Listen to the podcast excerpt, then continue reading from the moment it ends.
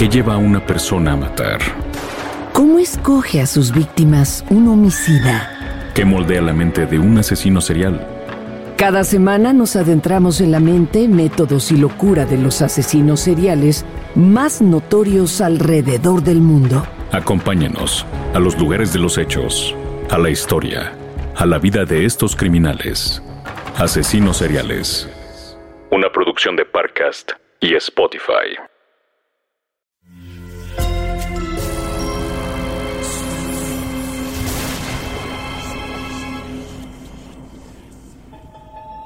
Portal Sonoro no se hace responsable de las visiones, pesadillas o encuentros cercanos del cuarto tipo que puedan suceder antes, durante o después de la experiencia. Para una experiencia sonora completa recomendamos audífonos para dejarte envolver por el mundo de experimentos retorcidos. Escucha bajo tu propio riesgo.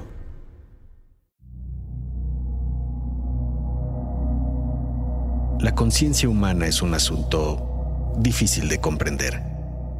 Sabemos que existe, pero definirla con claridad es algo complicado para cualquiera.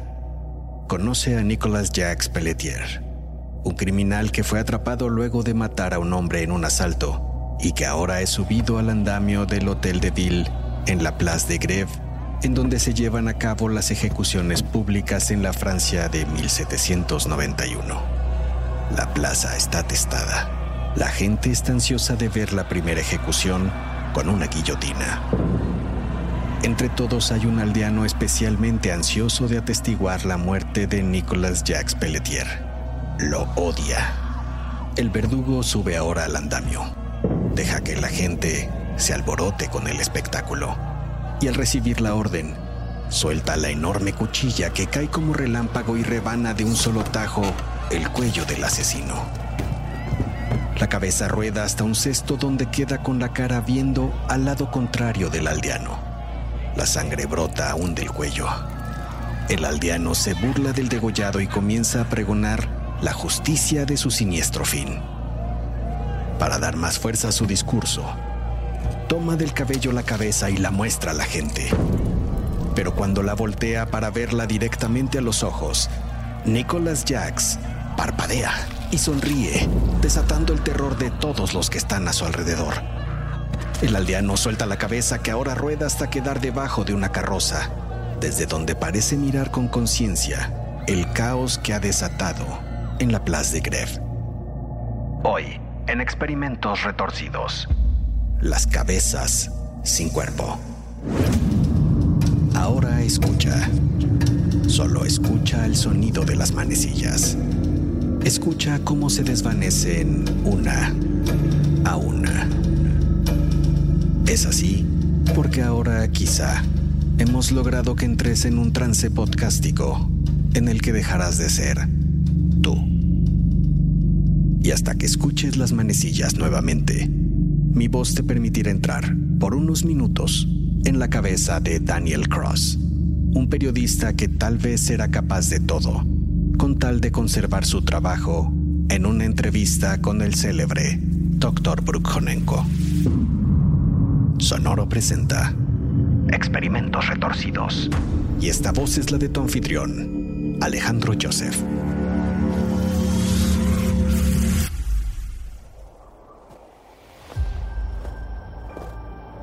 Moscú, 1928.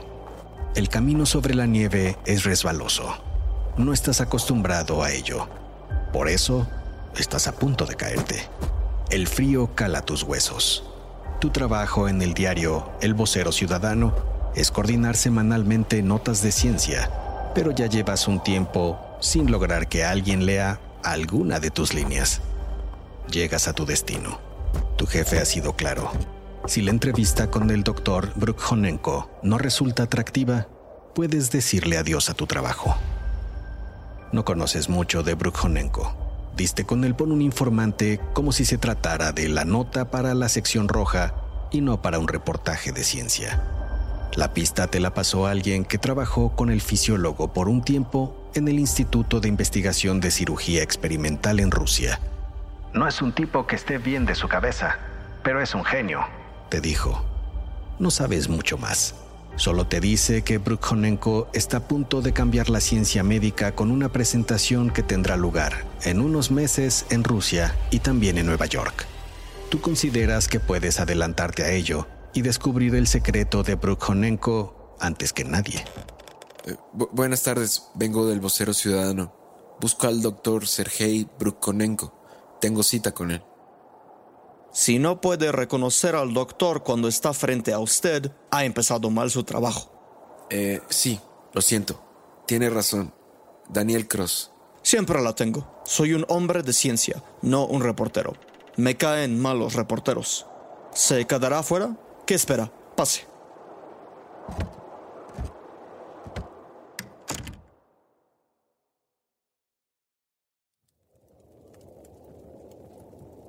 Me dijo mi colega que quería hacerme unas preguntas. No estamos para perder el tiempo. Pregunte. Eh, sí, permítame. No estás listo. Estás arruinando tu oportunidad. Sacas con torpeza tu libreta taquigráfica, se te cae al suelo, la recoges, lames la punta de tu lápiz como principiante para darte suerte y te acomodas en la silla más cercana. No se siente. No deberá tardar mucho nuestra entrevista. Tengo asuntos pendientes. Sí, solo es... Eh, ¿Parados entonces? Sin problema. Solo... Listo. Es un gusto poderlo entrevistar, doctor Brukonenko. Soy Daniel Cross, del vocero Ciudad. Ya se presentó. Lo olvidó. Segundo error. El doctor cercena con precisión la boca de un puro y lo enciende. Sí, perdón. Verá. En el diario tenemos un suplemento de ciencia y nuestros lectores están interesados en saber acerca de su presentación. ¿Sus lectores? Pensé que el del interés era usted. Tercer error. Si su interés no es personal, creo que pierdo mi tiempo. Lo acompaño a la salida. Brujonenko se dirige a la puerta y la abre. Te señala la calle mientras se cuela el frío del que ni siquiera te has podido recuperar un poco. Un nuevo récord en arruinar una entrevista. Con resignación, Metes tu libreta y tu lápiz a tu abrigo y sales. La puerta se azota a tu espalda. Quedas sorprendido e inmóvil enfrentando la nieve. El periodismo no es para todos, Cross, te ha dicho tu jefe, y es lo único que escuchas retumbar en tu cabeza en ese momento. Así que si no traes nada bueno en esta ocasión, olvídate de tu trabajo.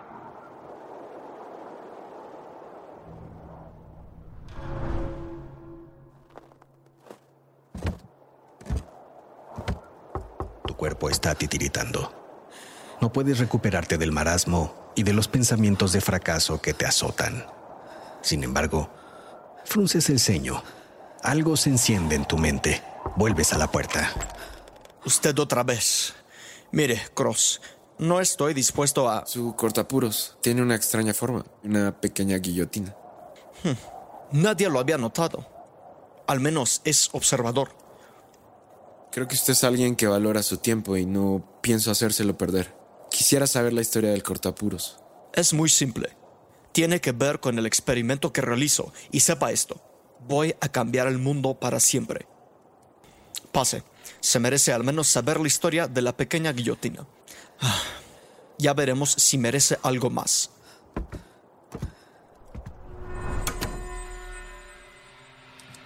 El doctor te señala un asiento lo agradeces. Para acompañar su puro, Brukhonenko se sirve un coñac. ¿El perro es suyo? El perro que ladra se llama Charles Edward. Charles, ven. En ese momento se abre una puerta y entra por ella un enorme perro que se dirige hacia ti y te comienza a gruñir.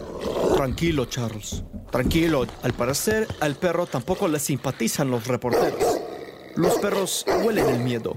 ¿Tiene miedo, Cross? Lo tenías. Era un perro enorme. Me ha preguntado por la guillotina. Llegaremos a ello. Charles Edward, ¿eh? Su, su, perro tiene nombre de persona. es un chiste, Cross. Ríase. Le puse así por el doctor Charles Edward Brown Sigurd. ¿Lo conoce? Sí, Brown Secar. Hicimos una nota sobre él en el suplemento hace tiempo. Brown Secord fue el primero de una larga historia de decapitaciones en nombre de la ciencia. Brukhonenko mira fijamente al perro. Ah, ya entiendo la relación. Brown Secar fue célebre por decapitar a un perro e intentar mantenerlo funcional. Así había sido. Brown Seccard drenó la sangre de la cabeza de un perro y luego de 10 minutos inyectó sangre fresca de regreso en la cabeza. Pero al final no tuvo éxito. El doctor no parece sorprendido con tu parecer.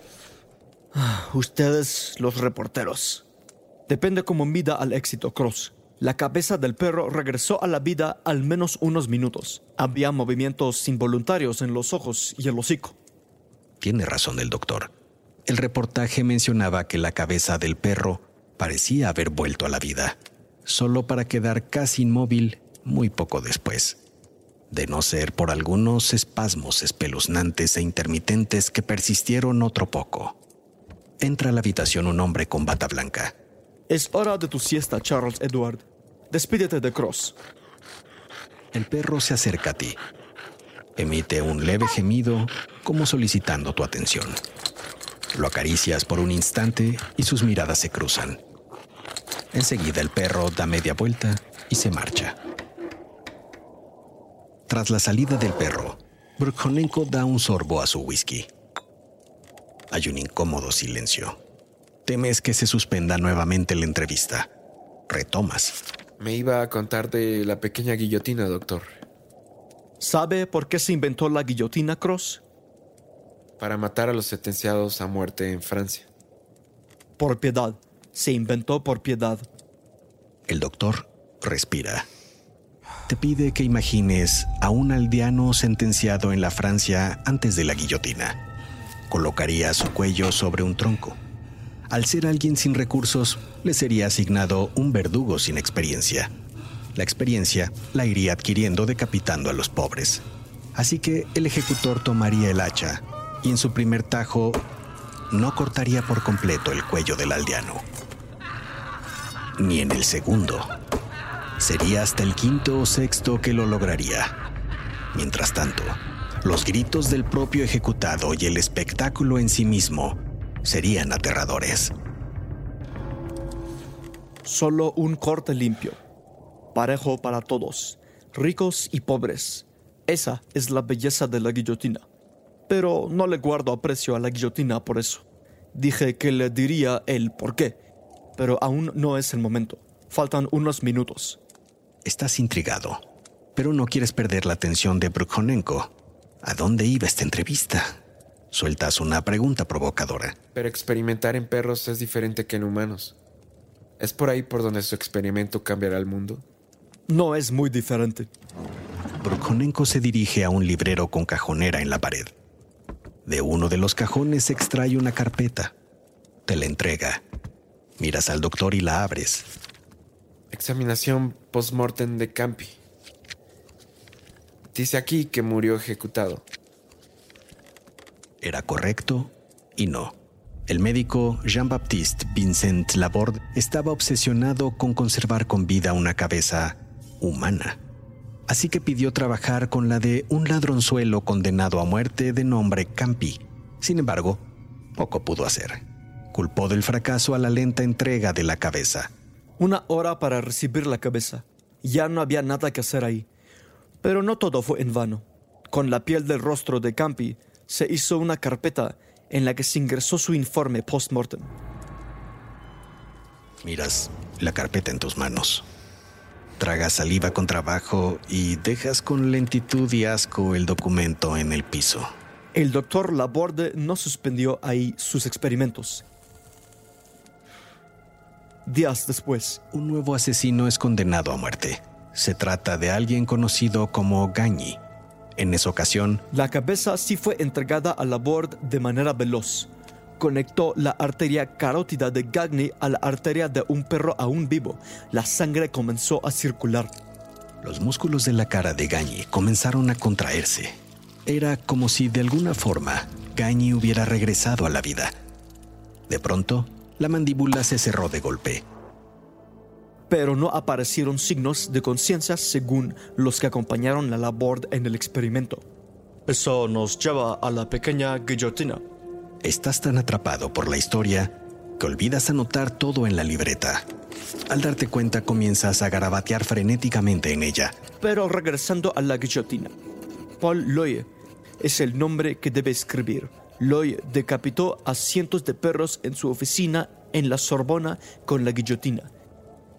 Como buen científico documentó cada segundo de todo el proceso.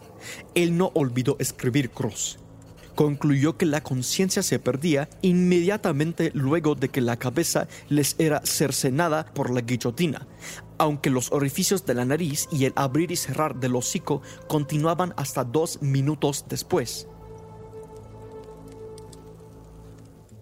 La gran pregunta que desató la guillotina es acerca de la conciencia Cross. ¿Dónde acaba y dónde empieza? El mismo hombre que se había llevado al perro hace unos instantes entra nuevamente a la sala. Hace una señal con el rostro al doctor Brukhonenko. Estamos listos. Bien, Cross, hemos terminado. Gracias por entretenerme estos minutos. Suerte con tu artículo te das cuenta que tu oportunidad de la nota se escurre entre tus manos. El doctor se levanta y te enseña la puerta por segunda ocasión. Tengo una pregunta más, doctor. ¿Qué hay del otro lado de la puerta? ¿Es usted persistente? Hagamos un pacto de caballeros. Puedo llevarlo al otro lado de la puerta, donde está lo que me vino a preguntar en realidad. Pero si lo llevo será porque usted tiene un interés personal y no por sus lectores. Si cruza esta puerta, debe jurar que no escribirá nada de lo que ahí verá.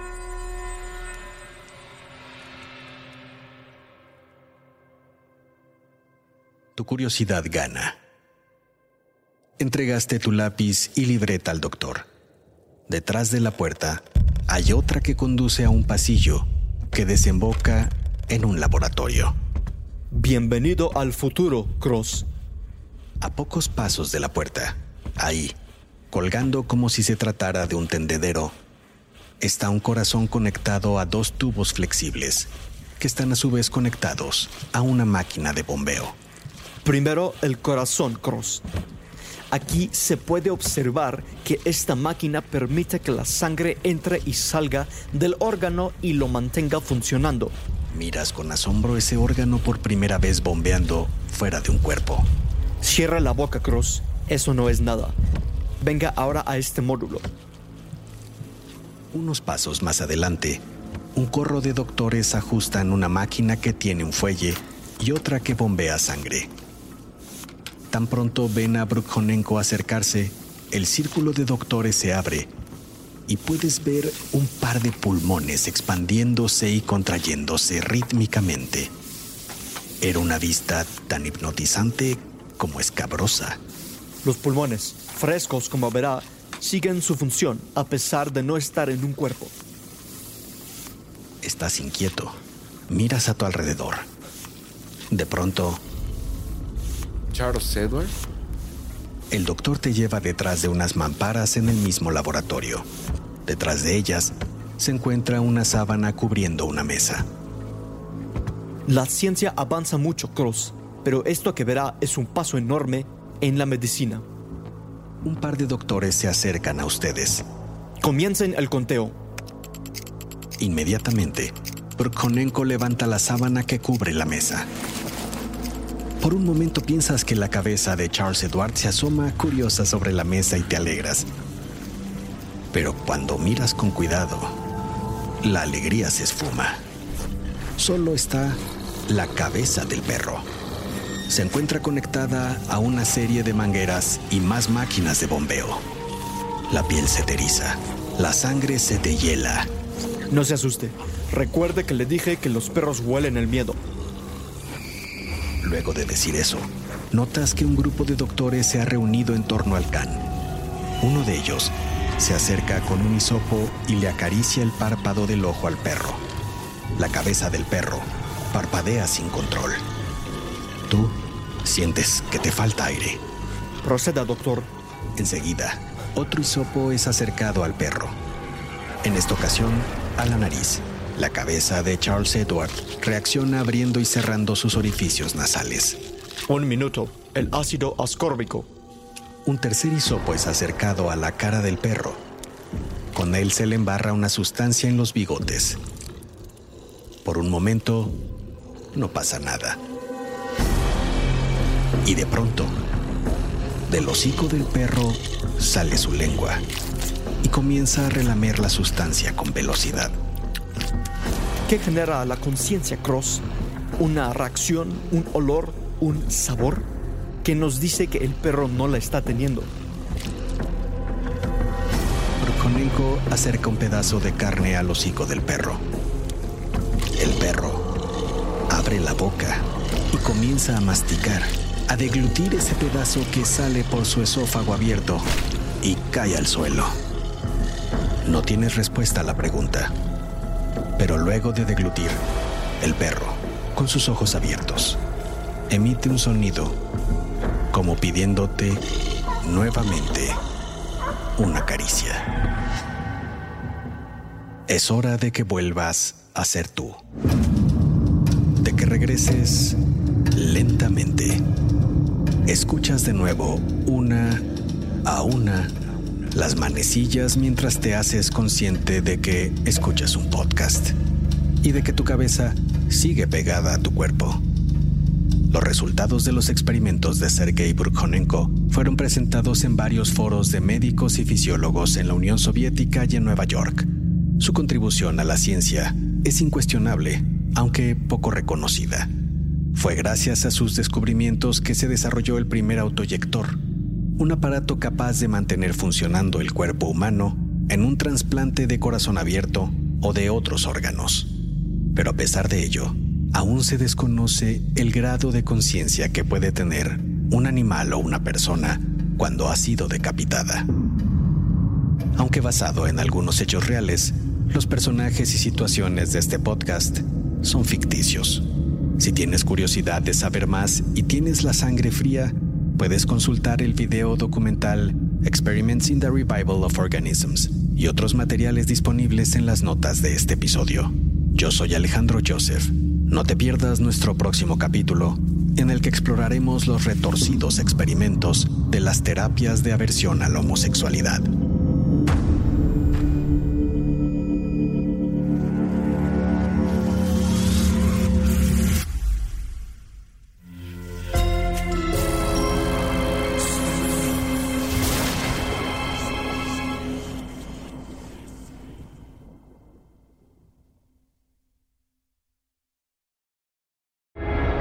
Lleva a una persona a matar?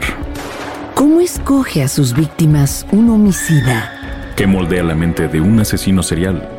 Cada semana nos adentramos en la mente, métodos y locura de los asesinos seriales más notorios alrededor del mundo. Acompáñenos a los lugares de los hechos, a la historia, a la vida de estos criminales.